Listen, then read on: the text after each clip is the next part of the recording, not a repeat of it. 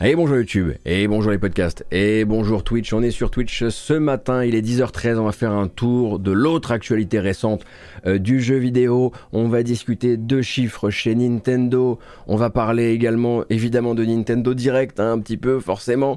On parlera de chiffres venus également de chez euh, Take-Two. J'aimerais vous proposer une petite liste de démos à ne pas rater durant ce Steam Neo Festival, qui est très probablement, en tout cas, en perception rapide comme ça, l'événement Steam avec à la fois le plus de jeux, puisque ça ne fait que grimper hein, le nombre de jeux, mais aussi avec le plus de jeux vraiment cool à aller chercher. C'est-à-dire qu'il y a vraiment des, belles opportunités de découverte de jeux qu'on n'avait pas trop vu arriver avant euh, sur, euh, sur ce festoche-là. Donc euh, voilà, une petite sélection qui sera, ma foi, très humble par rapport à ce que peuvent vous proposer les copains qui sont toute la semaine sur toutes les démos Steam mais quand même, euh, Take Two, je le disais, puisqu'il va falloir qu'on parle un petit peu, un, petit peu euh, d'argent, bien sûr.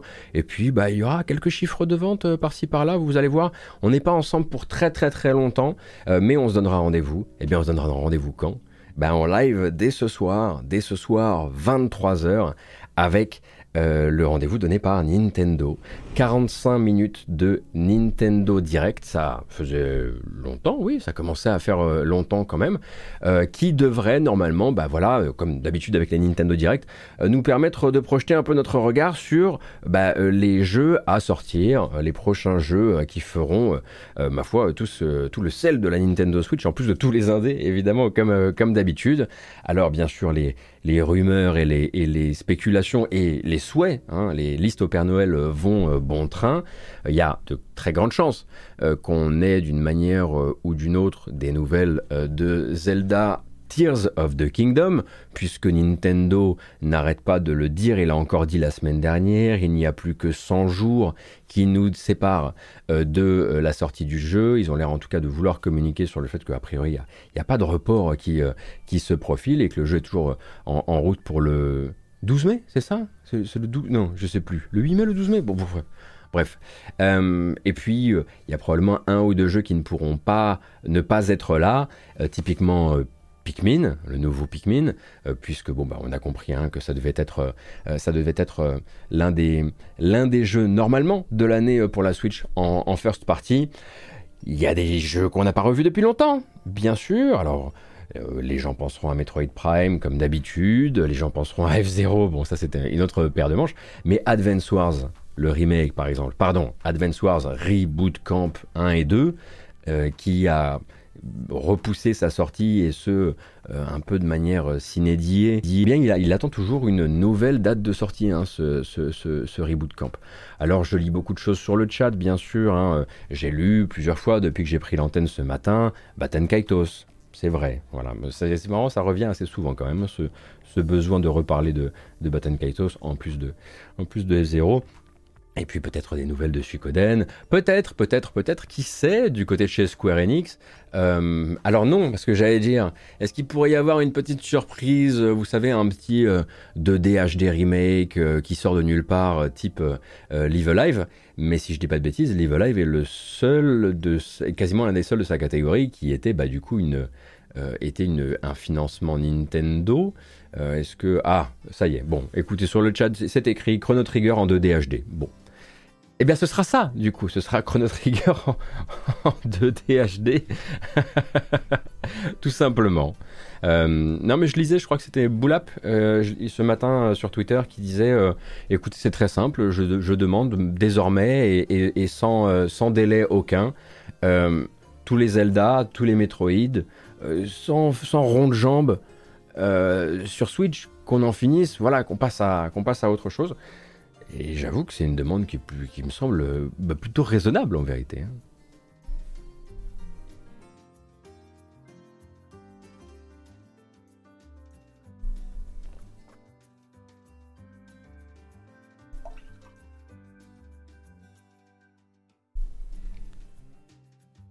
Alors bien sûr, on essaiera de me faire tomber, on sait comment ça se passe. On essaiera de me faire dire que je pense que ça y est, c'est le moment pour Hollow Knight Silksong de venir, euh, de venir se, dater, voire euh, de procéder à un, shadow drop. Bah oui, c'est ce soir, voilà, c'est ce soir. Donc euh, tous les streams de la semaine à partir de, ce soir à 23h sont euh, entièrement, entièrement interrompus et entièrement modifiés. Le planning est complètement remanié pour, pour une exploration en profondeur de Hollow Knight Silksong. Et la Switch Pro également. Pour la Switch Pro, c'est un peu moins sûr quand même. On va pas se mentir, il y a quand même quelques marqueurs là qui nous disent que Nintendo n'aurait pas vraiment d'intérêt à se précipiter euh, sur, euh, sur le sujet d'une nouvelle machine euh, ou d'une nouvelle génération de machines. Et bah ça c'est un petit peu un truc qu'on ressent lorsqu'on lit les chiffres de Nintendo, hein, puisque récemment Nintendo a fait son, son point à 9 mois, donc les trois premiers trimestres donc de son exercice fiscal actuel, et ça nous a donné quelques petits, voilà, quelques petits éléments de, de compréhension. Alors le premier truc que je voudrais vous dire, c'est ce Nintendo Direct de ce soir, 23h, soyez là. Soyez là vraiment. Parce que c'est sûrement le dernier. C'est très probablement le dernier. Parce que Nintendo va mourir. Donc, quelque part, c'est limite un direct posthume, si, vous, si on va par là. D'accord? Le petit artisan, celui qui fait tes jeux préférés avec ses petites mains, là, il perd de l'argent. 2% là, du chiffre d'affaires hein, euh, des ventes de consoles et, de jeux, avec un recul de 21% des ventes de Switch hein, euh, euh, d'une année sur l'autre, alors qu'elle n'a que 7 ans. Alors bien sûr, je plaisante, 2% hein, de baisse du chiffre d'affaires sur le mobile et les produits dérivés, 89% de hausse pour le chiffre réalisé du côté du business des cartes à jouer. Nintendo, qu'est-ce qui se passe? Non, écoutez, voilà, blague à part. Euh, Nintendo va très bien, hein, bien sûr. Il y a bien un léger recul du chiffre et du bénéfice net euh, par rapport aux 9 premiers mois de l'exercice précédent, donc de l'exercice 2021-2022. Euh, Mais Nintendo est toujours dans les années les plus fastes de son histoire. Léger recul, peut-être peut-être une fin d'année qui n'a pas été complètement raccord avec les prédictions financières qu'avait formulées Nintendo et les projections financières qu'avait formulées Nintendo, mais Nintendo sur 2022, enfin euh, l'exercice de 2022-2023, semble quand même bien parti pour réaliser l'une des trois plus grosses années de toute son histoire en matière de bénéfices. Donc, peut-être qu'il y aura quelques Nintendo Direct de plus, finalement. Un ou deux, un ou deux. Donc oui, effectivement, une fin d'année qui n'a pas tout à fait marché comme prévu, mais quand même des résultats absolument stratosphériques pour l'entreprise. Et ce que les chiffres là nous disent, grosso modo, euh, c'est que la fin de vie euh, de la Switch est une fin de vie plutôt dorée. C'est une très belle retraite, de celle que nous, on n'aura pas. Avec un déclin doux et tout particulièrement sur les ventes de jeux hein, d'ailleurs, parce que oui, là il y, a une baisse bien sûr des ventes, euh, des ventes de consoles doucement, mais les jeux et la manière dont ils se vendent, ça décline doucement, et comme le dit très bien Oscar Lemaire sur son article, sur son site Ludostri, eh bien c'est pas comme pour la Wii, c'est pas comme pour la Wii où à un moment, clac, les jeux ont arrêté de se vendre et il y a une espèce de dégringolade. Là, on continue à vendre du jeu et on perd doucement de l'attraction comme ça. Donc effectivement, ça permet à Nintendo de conserver le contrôle du timing par rapport aux prochaines annonces de hardware. Alors on a un Oscar Le Maire hein, qui dans son article là c'est un petit peu euh, un petit peu engagé en disant que lui voyait bien une annonce du matériel, euh, d'un nouveau matériel plutôt sur la fin du prochain fiscal. Donc euh, bah, ça nous amènera début, début 2000, fin 2024, début 2025, un truc de, de, cet ordre là. la fin du prochain? Non, 2024 pardon, 2024. N'écoutez pas quand je parle. 2024-2025. Oui, c'est ça, c'est ça, c'est ça. Mais donc voilà, 19 millions de Switch vendus euh, l'an dernier. Euh, une Switch qui atteint les 122,55 millions d'unités déployées dans le monde à la fin 2022. Troisième console la plus vendue de l'histoire, derrière bien sûr la DS, et derrière bien sûr toujours euh, la reine, la PlayStation 2. je ne sais pas si vous êtes familier ou familière des chiffres de l'industrie, mais la PlayStation 2 est toujours tout, en haut, tout là-bas. Et justement, on a une infographie hein, chez Oscar Lemaire euh, pour parler un peu, qui, parle dans son article, donc vous avez le, lien sur le chat et je le mettrai dans la description de la vidéo, qui parle notamment de la vitalité des consoles, euh, c'est-à-dire là, alors qu'on est euh, à tel trimestre du lancement de, de la machine, à quel niveau se vend-elle encore? Eh bien, la Switch, là par exemple, est vachement plus vitale que la PS2 au même moment.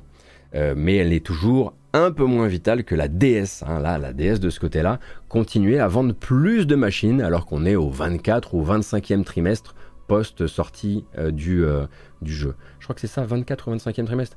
Oh l'enfer L'enfer. Elle a déjà 7 ans cette machine. C'est fou, hein Mais je comprends moi pourquoi je la ressens pas si, si, vieillissante, la Switch. C'est parce que, c'est parce que j'ai le modèle OLED. Avec le petit, le petit battant en, plastique. Non mais bientôt 7 ans. Bientôt 7 ans les enfants. Oui, 6 ans si vous allez pas... Pourquoi je dis 7 ans?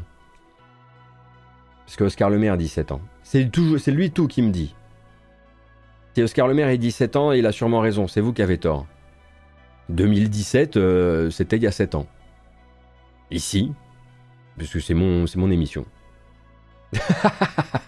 Mais quand même, grâce à ce petit bâton en plastique euh, de la version OLED, eh bien, euh, voilà, j'ai une, relation extrêmement, extrêmement pimentée et rajeunie avec ma Nintendo Switch. N'hésitez pas à utiliser le code créateur. Non, j'en ai toujours pas malheureusement. C'est terrible. Côté jeu, du coup, eh bien, qu'est-ce que vous aviez dit à propos de Pokémon écarlate, euh, Pokémon violet? Alors non, euh, pas dans ces conditions. Euh, ça tourne pas assez bien pour moi et je pense sincèrement qu'un jour on arrivera à envoyer un message fort à la Pokémon. Non, non. Pokémon écarlate violet, déjà le meilleur démarrage de l'histoire de la série Pokémon et déjà le quatrième, déjà le quatrième jeu le plus vendu de l'histoire du jeu vidéo au Japon. D'accord? De l'histoire du jeu vidéo au Japon. Alors, ça aide le fait que les 25 premiers jeux les plus vendus de l'histoire du Japon, il y en a 24 qui soient de chez Nintendo. Il y a un Monster Hunter et 24 qui sont chez Nintendo. Mais depuis son lancement, il s'est déjà hissé quatrième au Japon. C'est-à-dire qu'il a déjà dépassé Mario Kart 8 Deluxe. Car on est en fait plus des Yankees de Mario Kart 8 Deluxe niveau monde que véritablement euh, euh, du côté du Japon. Donc Pokémon Écarlate Violet, c'est également euh, c'est probablement un jeu qui va venir effectivement taquiner très très haut, même dans sa propre série Pokémon, hein. les ténors du genre, qui eux sont bah, même plus haut dans le, dans le classement des jeux les plus vendus de l'histoire du Japon. Donc quelques chiffres, 20 millions de Pokémon écarlate violet vendus, 10 millions pour Splatoon 3 au dernier relevé des compteurs, 1,81 million de Xenoblade Chronicles 3. Alors, pour les gens qui ne suivent pas, euh, on va dire de manière, euh, de manière bien appuyée les ventes, c'est un bon score. Pour un Xenoblade, c'est pas un échec du tout. C'est le Xenoblade qui s'est vendu le plus vite de l'histoire de sa série. C'est juste qu'il faut pas regarder Xenoblade comme on regarde Splatoon, comme on regarde Pokémon, bien sûr, euh, et comme on regarderait, par exemple, euh, bon, Animal Crossing, n'en parlons évidemment pas.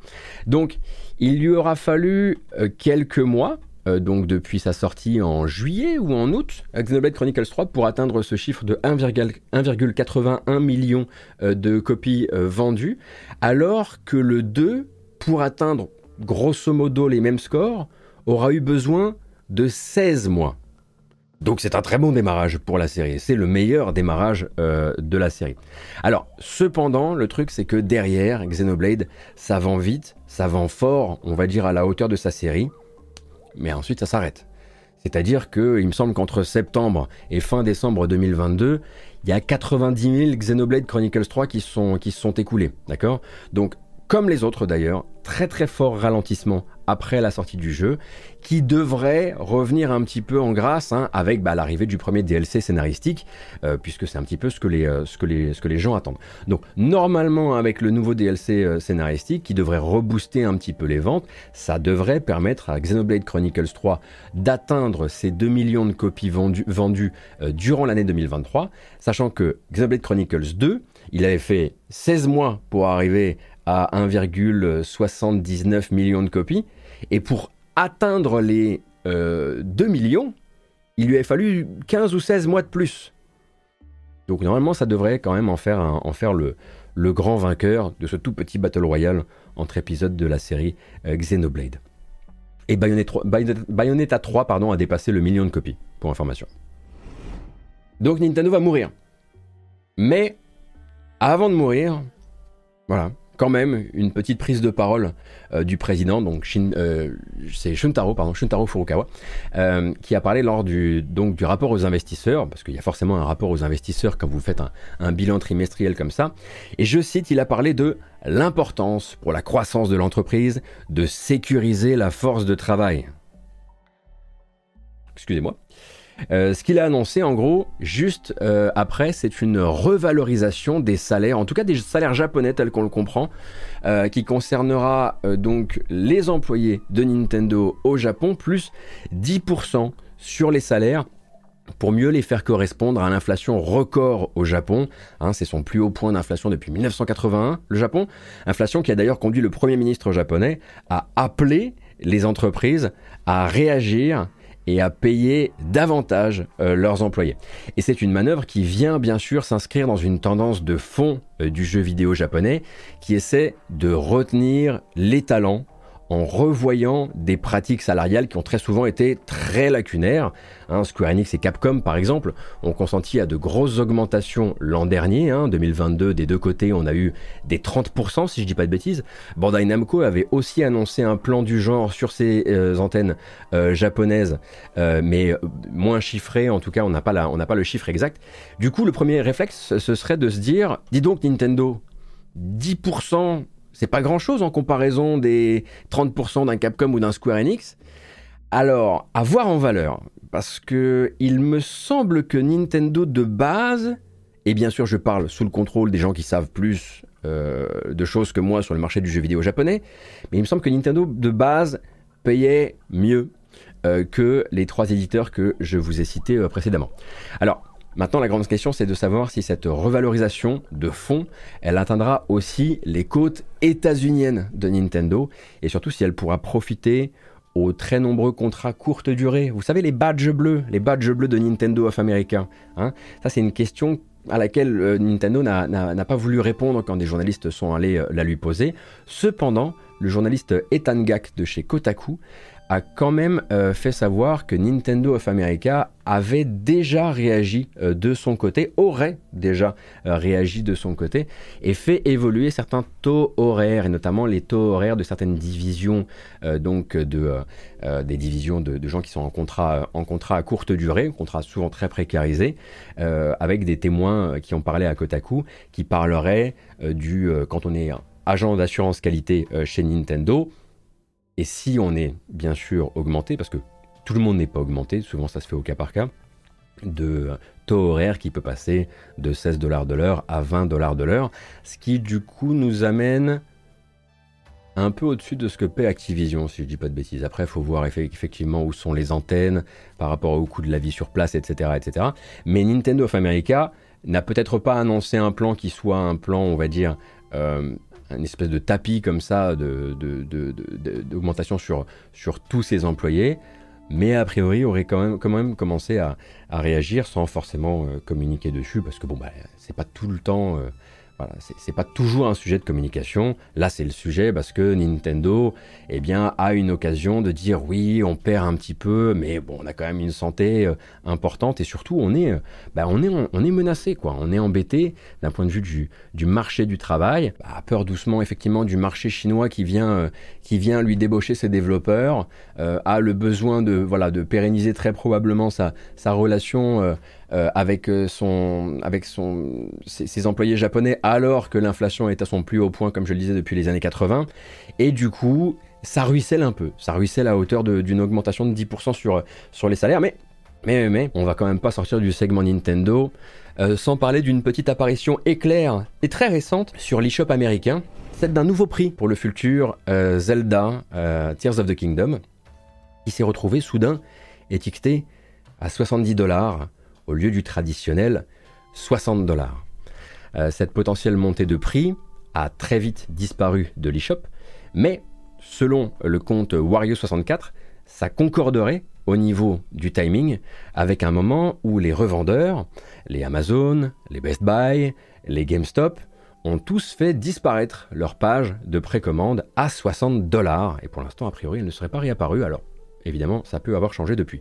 Alors, Tears of the Kingdom serait-il en passe de devenir, en gros, l'ambassadeur d'un nouveau euh, tarif pour les jeux first party de, Nintendo? C'est bien là toute la question, et on commence à comprendre que c'est un peu le cas quand même, avec un climat général d'inflation qui a justifié euh, l'augmentation, il n'est pas, seul à avoir justifié ça euh, auprès, euh, dans la bouche des, consoliers, euh, une augmentation du, prix des jeux, inflation d'un côté, augmentation des coûts de production des jeux à gros budget de l'autre. Chez nous, ça voudrait dire des jeux Nintendo sur l'eShop qui passeraient à 70 euros au lieu de 60 euros, sauf dans certains cas particuliers, comme potentiellement Tears of the Kingdom justement, qui était en fait jusqu'ici étiqueté à 69,90, 9. Donc à 70. Est-ce qu'on est en passe d'apprendre que Tears of the Kingdom au prix eShop serait vendu à 80 euros? C'est une possibilité.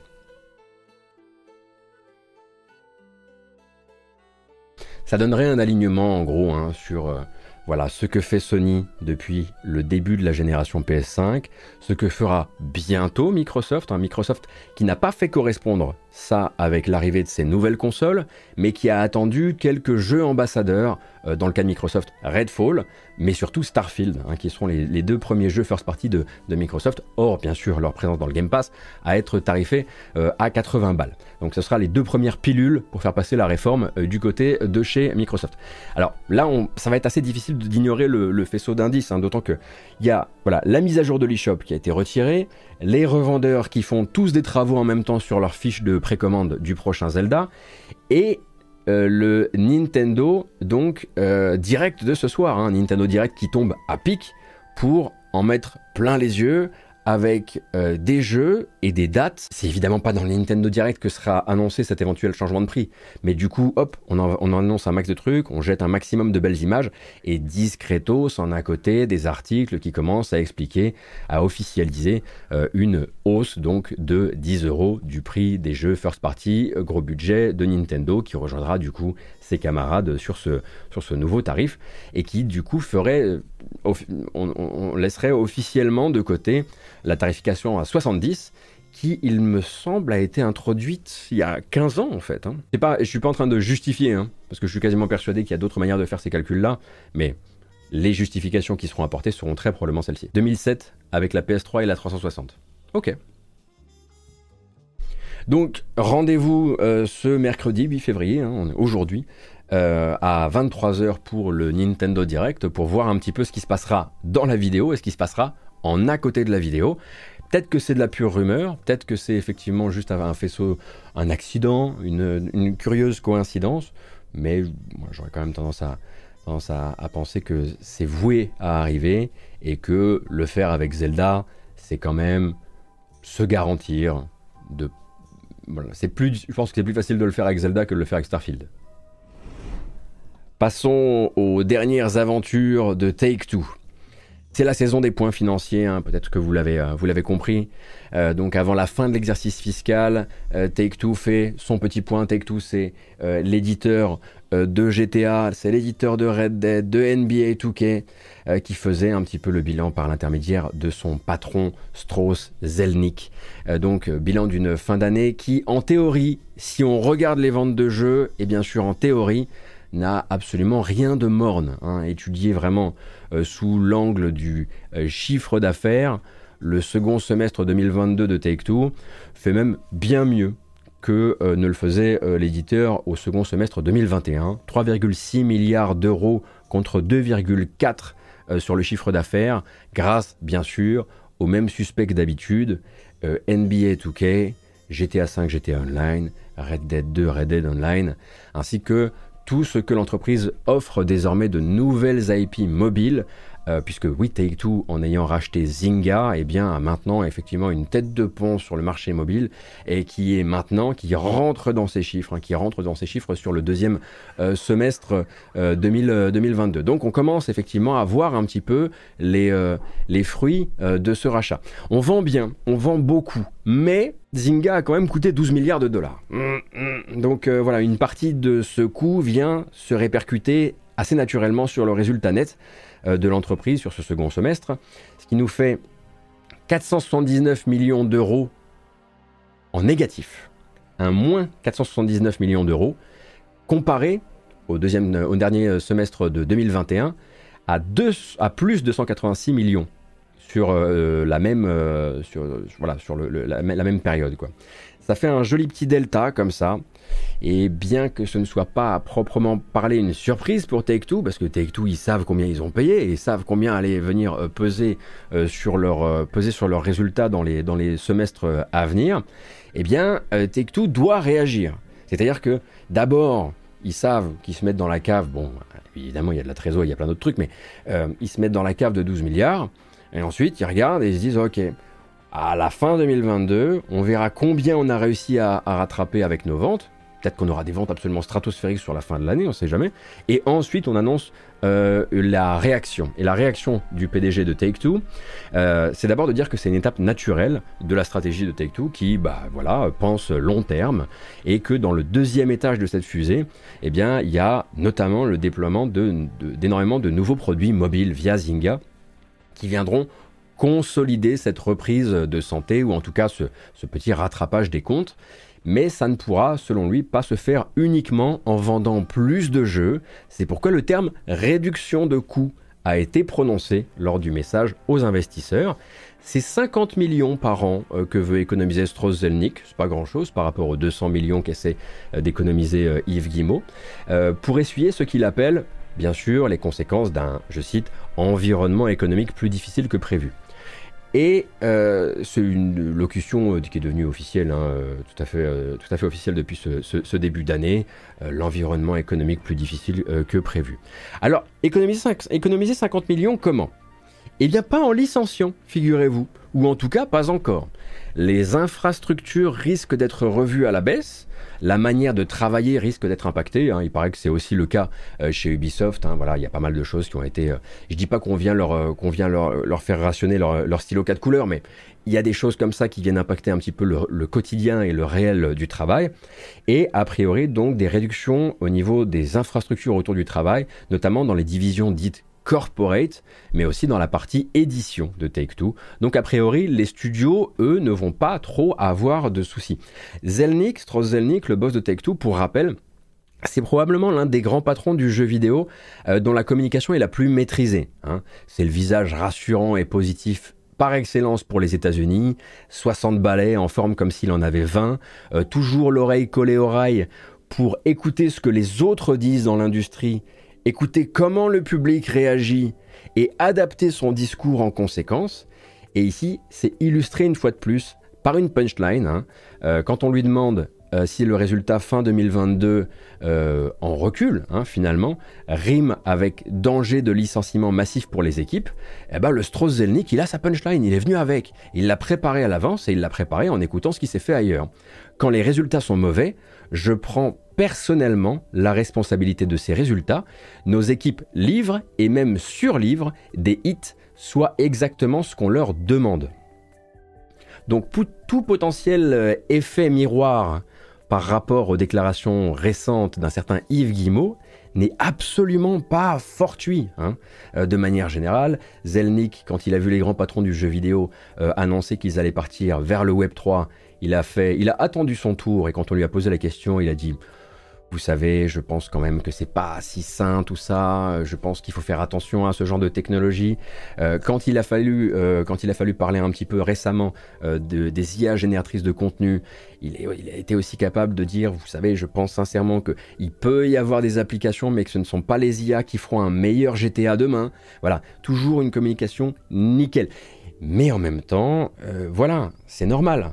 Il vaut mieux paraître sain et paraître sain pour les gens quand tu fais partie d'un des plus, enfin quand tu diriges l'un des plus gros distributeurs de saloperies.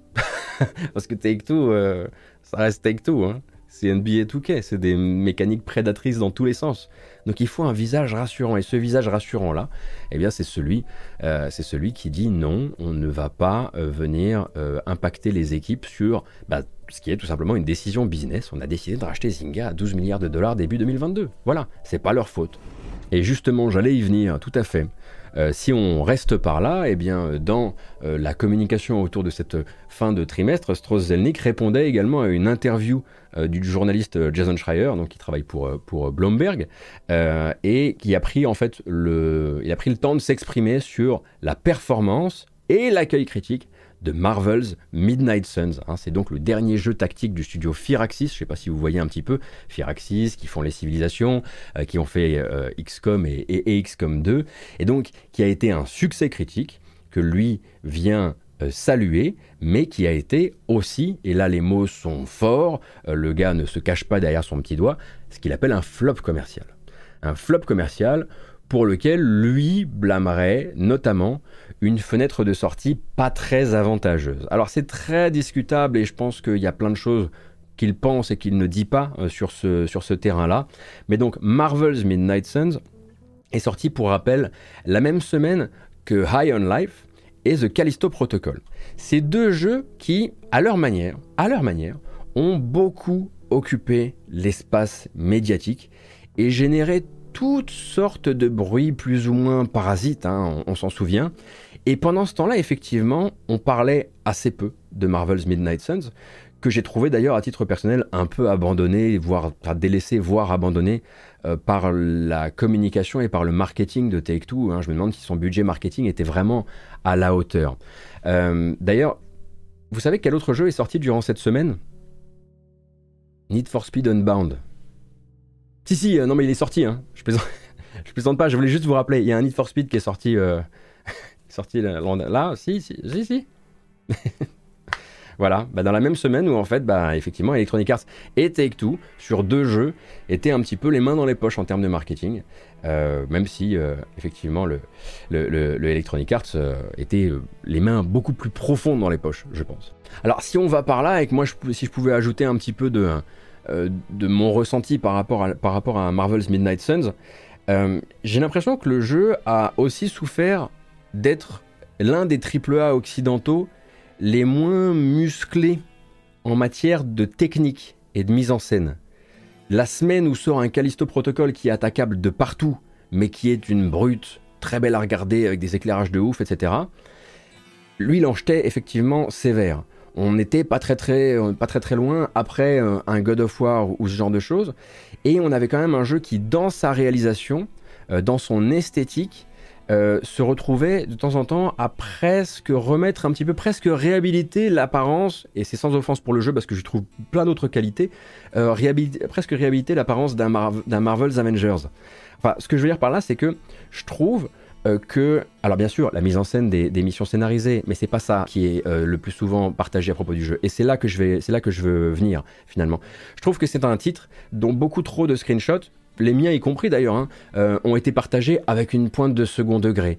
Parce qu'effectivement, toute la partie euh, toute la partie simulation sociale, enfin sociale dans le manoir, avec les champs contre champs, euh, les mains sur les hanches, les personnages pas toujours à leur comment dire, pas toujours dans leur meilleur, enfin présentés sous leur meilleur jour. Et c'est vrai que c'est un jeu très curieux, hein. c'est un jeu à la fois de, de combat tactique au tour par tour, avec des combats tactiques au tour par tour que j'ai trouvé très bien, mais aussi toute une couche effectivement euh, euh, dans, le, manoir euh, sous-réalisé, on va dire, par rapport au reste, avec énormément de texte, avec énormément de texte aussi parfois. C'est un jeu qui veut vraiment vous faire vous perdre dans des discussions avec les personnages, mais du coup, cette quantité de texte n'est pas toujours de la plus grande qualité. Et j'ai rarement vu le jeu euh, buzzer sur les réseaux, on va dire. Je sais que c'est pas l'indicateur final de tout, hein, mais pour les bonnes raisons. Mais bon, voilà, le Strauss-Zelnick vend des saloperies, mais travaille une très belle vitrine. Effectivement, une vitrine qui rappelle un petit peu celle euh, que peut produire parfois un, Phil Spencer, c'est vrai. Et, du coup, bah là, effectivement, coup sur coup, c'est fendu de, quelques, de quelques communications assez, assez chouettes. saluer bah, voilà, le fait que pour lui, Firaxis a bien taffé sur son jeu. et saluer effectivement le fait que ces, équipes de développement n'ont pas pour l'instant à pâtir de ces choix, des choix stratégiques de Take-Two et livrent exactement ce qu'on leur a demandé. C'est bien de temps en temps d'entendre dire de son patron, même si on le considère comme une ordure, parce que j'imagine qu'il doit y avoir des gens chez Take-Two qui ne sont pas des gros, grands fans de strauss d'entendre publiquement, ils ont livré ce qu'on leur a demandé. Bien sûr, le strauss hein, sur euh, euh, la fin de sa communication, de rappeler que euh, les Firaxis, bah, les, les Civ, les XCOM, ça vend bien sur la durée aussi. Et on sait pourquoi ils le rappellent. Bah, parce que justement, le 24 janvier dernier, eh bien, euh, Marvel's Midnight Suns a reçu son premier DLC avec du gros contenu, à savoir des nouvelles missions scénaristiques, mais aussi le personnage de Deadpool qui est désormais jouable. Et ça, vous le saviez, n'est-ce pas? Non, il y a des grandes chances que vous ne le sachiez pas en fait. Parce qu'il n'y a pas suffisamment de communication autour de ce jeu. Ils ont fait tout un truc, on, fait rentrer Deadpool, Deadpool va casser le quatrième mur, il va se moquer limite du jeu, etc. Regardez à quel point on a été impertinent. On a poussé, ils il y a eu des interviews, hein. on a poussé euh, vraiment limite le légal de Take-Two dans ses retranchements euh, pour savoir vraiment ce qu'on ce qu'on avait le droit de mettre dans le jeu, etc. Ils ont essayé de faire tout ça, mais au moment de faire comprendre aux gens que c'était là, il n'y avait plus personne quoi. Donc oui, c'est sorti le 24 janvier. Quelques petits chiffres supplémentaires. It Takes Two a tapé les 10 millions de ventes. Et je l'ai toujours pas fait. La honte sur moi et sur ma maison. Je suis désolé. Je suis désolé. Mais voilà, les 10 millions sont tapés pour It Takes Two. Euh, et si on va par là et qu'on s'intéresse à quelques chiffres de vente euh, récemment euh, rendus publics, on a aussi un Ender Lilies. Je ne sais pas si vous vous souvenez de Ender Lilies, ce Metroidvania japonais, qui a dépassé le million de ventes. Alors je ne m'attendais pas du tout à ça. Je ne sais pas quel territoire a été est devenu à ce point fan de Under Lilies? Est-ce que c'est le Japon en fait tout simplement? Faudrait que je me renseigne sur l'affaire. mais donc effectivement le million dépassé et donc très probablement l'envie pour Under Lilies euh, et pour le studio derrière euh, peut-être d'aller chercher un, deuxième, un épisode ou en tout cas de persister dans cette voie qui semble être la bonne. Et on a également un Dwarf Fortress donc de retour euh, du côté de chez du côté de chez Steam, qui bah, célèbre déjà ses 600 000 ventes euh, sur Steam, avec, comme vous le savez peut-être, Dwarf Fortress revu et corrigé, avec une nouvelle surcouche graphique euh, qui lui permet d'accéder plus facilement à un nouveau public, même s'il existait déjà la possibilité d'avoir des packs graphiques qu'on mettait sur le Dwarf Fortress d'époque euh, pour, pour que ce soit plus agréable à l'œil. Là, c'est clé en main et bah, ça marche plutôt très bien. Bon, dans l'actualité récente du jeu vidéo, vous avez aussi euh, euh, des, des, nouvelles euh, des nouvelles d'Arada. Et ça, c'est quand même pas rien. Hein. Si vous êtes en attente du futur Tekken 8, sachez que eh bien, Arada est venu nous expliquer le fonctionnement de Tekken 8 pendant 35 minutes de vidéo. Alors, je vais pas les regarder ici, surtout que je suis pas spécialiste dans, en la matière, mais sachez simplement que c'est là que ça existe, et ça vous permettra très probablement aussi eh bien, bah, d'obtenir plein d'analyses euh, de gameplay, euh, puisque bah, tous, les, tous les gens de la bagarre, euh, tous les gens de la bagarre du, stream et du, YouTube FR se sont précipités sur cette vidéo pour en, dépioter et en, révéler les arcanes. Voilà. Je voulais vous recommander deux lectures avant qu'on ne regarde quelques bandes annonces de jeux et que je vous communique quelques dates. deux lectures récemment sorties chez Vice. donc Vice et, sa division jeux vidéo qui ne sont pas encore complètement crevés, euh, qui se sont penchés récemment sur bah, deux sujets qui sont pas mal dans l'actualité de l'industrie du jeu vidéo. Euh, d'un côté, les IA génératrices, là en l'occurrence de voix, donc de la possibilité sur une base donc de matériel vocal euh, cédé potentiellement par des, par des comédiens de doublage de générer du contenu voix qui n'a jamais véritablement été prononcé par les acteurs devant un micro. Euh, donc ça c'est un sujet euh, pour lequel je vais vous mettre le lien sur le chat et en gros une, une exploration en gros de, du versus à, attendre entre justement les fournisseurs de ce genre d'IA générative et de l'autre les comédiens de doublage, la profession de comédien de doublage dans le ou de comédien si vous voulez dans le jeu vidéo et les gens qui les représentent et qui les protègent. Hein, aux États-Unis, les syndicats. Donc pas mal de questionnements dans cet article qui vous permettront aussi bah, voilà, euh, euh, de, de, comprendre que bah, l'industrie, doucement, eh bien, elle avait un peu préparé le terrain par-ci par-là en faisant euh, céder l'intégralité des utilisations et des remaniements sur le matériel vocal fourni par les, les comédiens, avec donc un gros chèque ou un petit chèque pour lequel en fait derrière il y avait aucun droit de regard sur la manière dont allait être utilisée euh, ces voix-là et, la, manière dont elles pourraient venir bah, nourrir à un moment un moteur qui serait capable, qui serait capable de, ne plus avoir forcément, forcément, c'est pas sûr, mais forcément, à travailler avec, euh, avec les, comédiens. Ça, c'est un premier article que je trouve intéressant. Il faut aussi préparer parce que, un petit peu comme les apparences des, les apparences des acteurs que l'on euh, que l'on scanne, et ça, c'est un sujet un sujet récurrent euh, dans le cinéma, et on sait que ça va être un sujet récurrent dans le cinéma, eh bien, il faut voir un petit peu comment les syndicats aussi se préparent à ce changement-là, à, ces changements-là, et à faire valoir peut-être euh, les droits des gens qu'ils sont, euh, qu'ils sont censés euh, représenter et protéger. Un autre article euh, de chez Vice, parce qu'ils étaient en pointe euh, hier sur des sujets qui, en tout cas moi, m'intéressent, c'est donc c'est le fameux, l'incroyable Patrick Klepek, très probablement un des journalistes jeux vidéo anglo-saxons que, que je trouve les plus intéressants dans ses choix d'articles, qui vous emmène, vous entraîne, si vous ne connaissez pas le sujet, sinon vous risquez de ne pas apprendre grand-chose, dans le monde des clauses de non-concurrence dans le jeu vidéo. Les clauses de non-concurrence, ça ne couvre pas uniquement euh, ces entreprises dans lesquelles vous ne pourriez pas forcément aller travailler après avoir travaillé dans telle entreprise, même si ça arrive, et même si parfois c'est bête comme euh, la clause de non-concurrence euh, t'empêche d'aller travailler dans une autre entreprise à moins de 30 km de l'entreprise que tu quittes, parce que sinon, eh ben, ce serait trop facile de quitter la boîte et de se trouver un nouvel employeur. Euh, jusqu'à des trucs euh, beaucoup plus euh, sordides et que vous connaissez déjà peut-être et qui n'ont pas cours uniquement dans le jeu vidéo, dans la tech, dans l'informatique, dans le développement, il y en a, y en a partout, hein, c'est sclérosé partout. Eh bien, c'est cette impossibilité de, de développer sur son temps libre le moindre prototype sans que ce prototype et que toutes les idées qui y sont attachées n'appartiennent d'office à votre employeur. Alors c'est pas nouveau, hein, je suis pas en train de vous livrer un scoop, mais le jeu vidéo et l'industrie du jeu vidéo, comme beaucoup d'autres industries, fonctionnent déjà sur ce principe qui en gros, eh bien, vous dit que vous ne pouvez absolument en tout cas beaucoup de gros éditeurs, euh, fonctionnent euh, comme ça. Et cet article-là, eh bien, va s'intéresser à ça, va essayer de euh, recueillir des témoignages de gens qui ont travaillé ici, qui ont travaillé là. également, il me semble proposer aussi des contrepoints, hein, des endroits où, des, des, studios et des éditeurs où c'est encouragé et où justement on fait valoir le fait qu'on ne protège pas, qu'on n'essaye pas d'empêcher les créateurs de créer sur leur temps libre, notamment chez Chucklefish, où en gros c'est même plutôt genre on les encourage vocalement à faire ce qu'ils ont envie de faire, et puis bah, si ça doit les amener à aller euh, fabriquer leur propre jeu de leur, côté, bah, tant pis. Mais en gros, c'est quand la protection des idées de l'entreprise est poussée à son, à son paroxysme. Parce qu'évidemment, le, le parapluie de tout ça, c'est toujours un peu la même chose. C'est dire, mais qu'est-ce qui me dit que euh, le jeu que tu es en train de développer dans ton temps libre, l'idée, elle n'est pas héritée d'une idée de chez nous.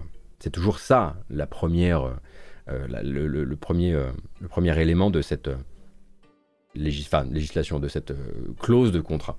Donc un article que je vous recommande également avant que l'on passe bien sûr à la grande brochette de ces chères dates du moment. Alors les dates du moment, qu'est-ce qu'on note? On note on note The Last of Us Part 1 sur PC qui a été légèrement repoussé et qui sortira le 26 mars prochain désormais. On a également Blood Bowl 3 du côté de chez Nacon et Cyanide euh, qui annonce sa sortie le 23 février avec pour le coup une bonne annonce et vous verrez que le temps avance, les reports ont été nombreux et le jeu n'a toujours pas retrouvé les couleurs de Blood Bowl 2. Ça rend fou, ça me rend fou. Bon, après, euh, vous me direz, t'as qu'à pousser le gamin, hein. t'es pas obligé d'emmerder les devs. Et vous auriez raison.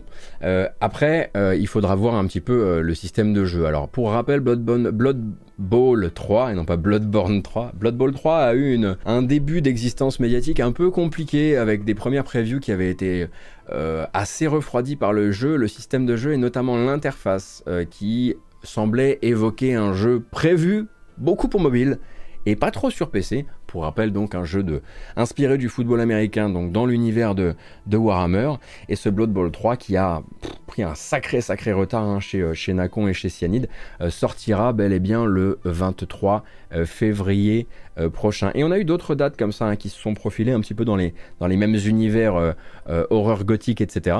Darkest Dungeon 2, lui aussi drôle d'existence médiatique jusqu'ici, Darkest Dungeon 2 sortira euh, de son accès anticipé le 8 mai. Le 8 mai. C'est-à-dire, pour continuer à jouer au calendrier qui ne veut rien dire et qui ne cherche à rien prouver, entre la sortie de Redfall et la sortie de Zelda. Darkest Dungeon 2, donc, euh, sortira de cette 1.0 assez vite finalement. Hein. Je pensais vraiment que ça allait durer plus longtemps que ça. Et le seul truc que j'aimerais vous redire à propos de DD2, appelons-le comme ça, c'est que DD2 n'est pas forcément pour les fans de DD1. D'accord? Il faut bien comprendre que c'est tellement pas more of the same qu'il y a des chances que vous preniez juste une grande douche froide en découvrant Darkest Dungeon 2 qui change beaucoup de choses à la formule et qui fait qu'il y aura littéralement des fans de Darkest 1, des fans de Darkest 2 et puis peut-être des chanceux qui sont fans des deux. Si vous avez une question, si vous voulez, être, si vous voulez un petit peu être sûr en avance, savoir vers où va le projet, ça tombe bien. Darkest Dungeon 2 a sorti une démo là actuellement disponible sur Steam comme ça, vous pourrez vous faire un petit peu une idée et savoir si vous le mettez oui ou non dans votre calendrier des sorties du mois de mai. Parce qu'il va falloir justement euh, l'organiser, ce calendrier, parce que le mois de mai, ça va être juste n'importe quoi. Dans des sorties un peu plus proches de nous, Sons of the Forest. Alors, Sons of the Forest, je ne sais pas si vous voyez un petit peu de quel jeu on parle. Sons of the Forest, c'est donc la suite de The Forest, donc un jeu de survie euh, dans un univers euh, particulièrement hostile. Euh, et Sons of the Forest devait normalement sortir effectivement le 23 février sur PC, et il sortira le 23 février sur PC après avoir été reporté, mais en accès anticipé. Il y a eu une petite petite pirouette de fin de, fin de communication. On avait promis qu'on sortirait directement à 1.0. Finalement, ce sera une bêta jouable et payante. Du coup, il faudra voir en quel état euh, sort cette bêta jouable et payante le, 23 février prochain. Si vous avez envie euh, également de vous de un peu plus de gameplay, eh ben, il y a la possibilité, donc, euh, dès le, la fin du mois de février, il y a une nouvelle démo de la Team Ninja pour Wolong Fallen Dynasty. Je sais pas si vous vous souvenez. Nioh avec une moustache, enfin Nioh 3 avec une moustache. Euh, et si vous aviez raté la démo précédente, et vous savez que chez Team Ninja, on aime bien corriger énormément de choses euh, dans, euh, entre ces démos, eh bien vous pourrez y retourner le 24 et voir, et voir, j'en suis quasiment persuadé, qu'ils ont revu l'animation de soins et que maintenant elle est deux fois moins longue. Parce que c'est obligatoire. Mais donc voilà, notez-vous ça peut-être sur votre, sur votre calendrier de la fin février. Et j'ai bien aimé aujourd'hui. C'était pas trop long, il y avait des blagues, puis j'aime bien quand il parle de remplir le calendrier, c'est beau, un calendrier bien plein.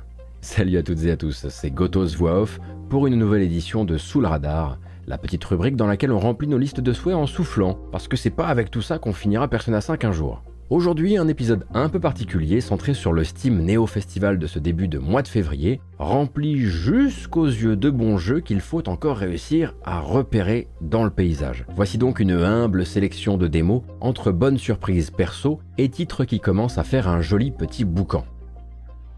Allez, on commence solide avec un titre qui a déjà eu une première vie ailleurs et qui reviendra cette année sur Switch et PC. Bleak Sword DX c'est une évolution naturelle de Bleak Sword, jeu d'action dark fantasy à l'esthétique dite Lofi, sorti en exclusivité sur Apple Arcade en 2019. Pour cette nouvelle version, l'éditeur Devolver et le développeur More 8-Bit promettent des ajouts visuels notables, de meilleures animations, trois modes de jeu inédits et toutes sortes d'améliorations de gameplay apportées grâce au retour des abonnés Apple Arcade.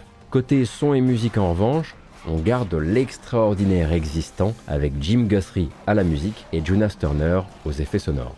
Avouons que ça fait déjà beaucoup de talent pour un seul jeu.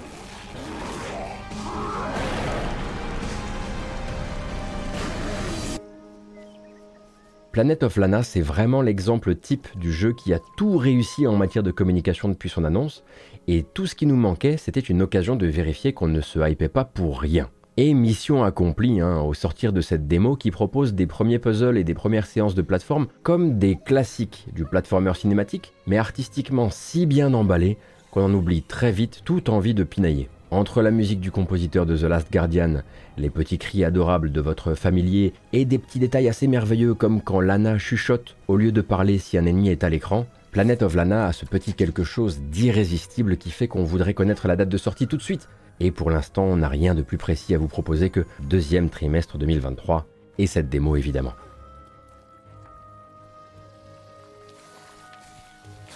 Alors, je ne connaissais pas le studio français Gaddy Games jusqu'ici, mais avec Plan B Terraform, ils m'ont eu à la première seconde.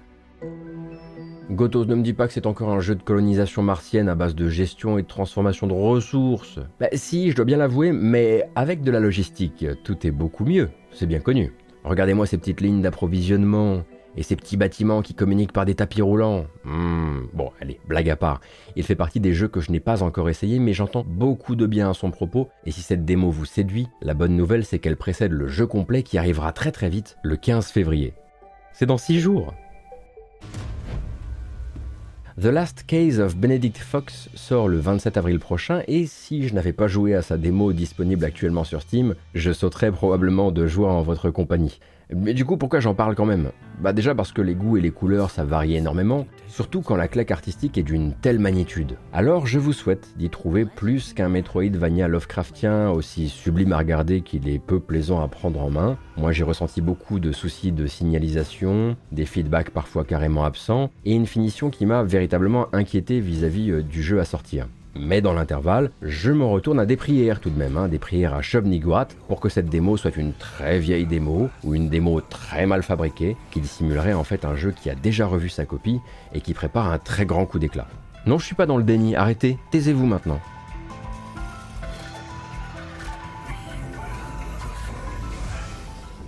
Chaque fois que je montre la bande-annonce de Rusted Moss à quelqu'un, c'est toujours la même histoire. Ça commence avec des ouais, c'est un peu triste ou à regarder, et puis quelques secondes plus tard, ça commence à voir le grappin élastique, la sulfateuse, et ça change de ton.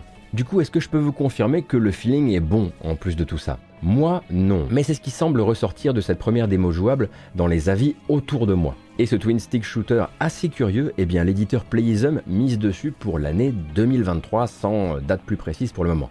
Ici, c'est dans la wishlist Steam, d'autant que quand les développeurs qualifient le visuel du jeu de pixel art post-apo mélancolique, et eh bah, euh, je crois bien que ça marche sur moi. Manquerait plus qu'un portage Switch. Alors oui, ça y ressemble de loin, mais non, ce n'est pas Sable, non, ce n'est pas Journey non plus, c'est Chance of Scénar, et s'il fallait le comparer à un autre jeu, ce serait plutôt Heaven's Vault en vérité. Et oui, ce jeu développé par un studio français qui s'appelle Rundisk, eh bien c'est une simulation quelque part d'archéologue, et d'archéologue biclassé en linguistique hein, même, puisqu'il vous invitera à observer, écouter et déchiffrer différentes langues anciennes pour, et j'aime beaucoup l'histoire, rétablir le dialogue entre les habitants d'une espèce de grand labyrinthe qui ne parviennent plus à se comprendre entre eux de l'exploration, des puzzles, des épreuves de logique et des phases d'infiltration, le tout sur fond d'une direction artistique qui est, avouons-le, difficile à ignorer, bah de base j'ai déjà l'envie d'aimer quoi. Et oui, hein, je cite du Daniel Levy si je veux, je suis chez moi.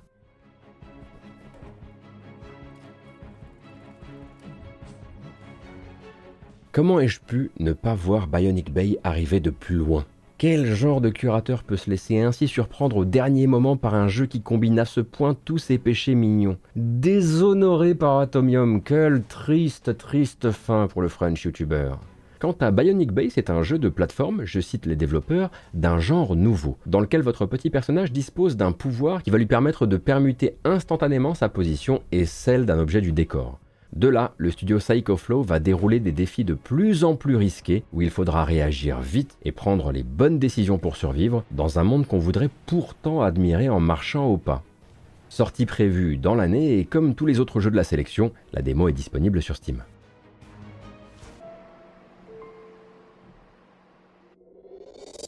Il me semble que Goto's Live vous a déjà bassiné plusieurs fois avec Radio the Universe, Radio the Universe, ce Zelda-like qui nous nargue depuis bientôt deux ans avec une bande-annonce hallucinante de style et d'identité, comme un genre d'Hyper Light Drifter venu de l'espace. Eh bien, le jeu cessait en ce moment sur Steam, et si on n'a toujours pas la moindre once d'infos sur sa période de sortie, cet aperçu devrait en toute logique vous changer en fervent disciple de son culte. Pour faire clair, Radio the Universe, c'est l'un de ces jeux qui combine assez d'identité, d'ambiance et d'idées propres pour donner l'impression qu'il pourrait à tout moment dynamiter le genre duquel il se réclame et imprimer sa marque dans l'histoire du jeu vidéo indépendant. À condition, bien sûr, que vous lui accordiez de votre précieuse énergie et surtout de votre temps car, oui, on est également sur l'un de ces jeux sensei qui vous collent des claques pour vous apprendre le respect. Bon, vous connaissez le tableau, j'essaie toujours de faire au plus vite.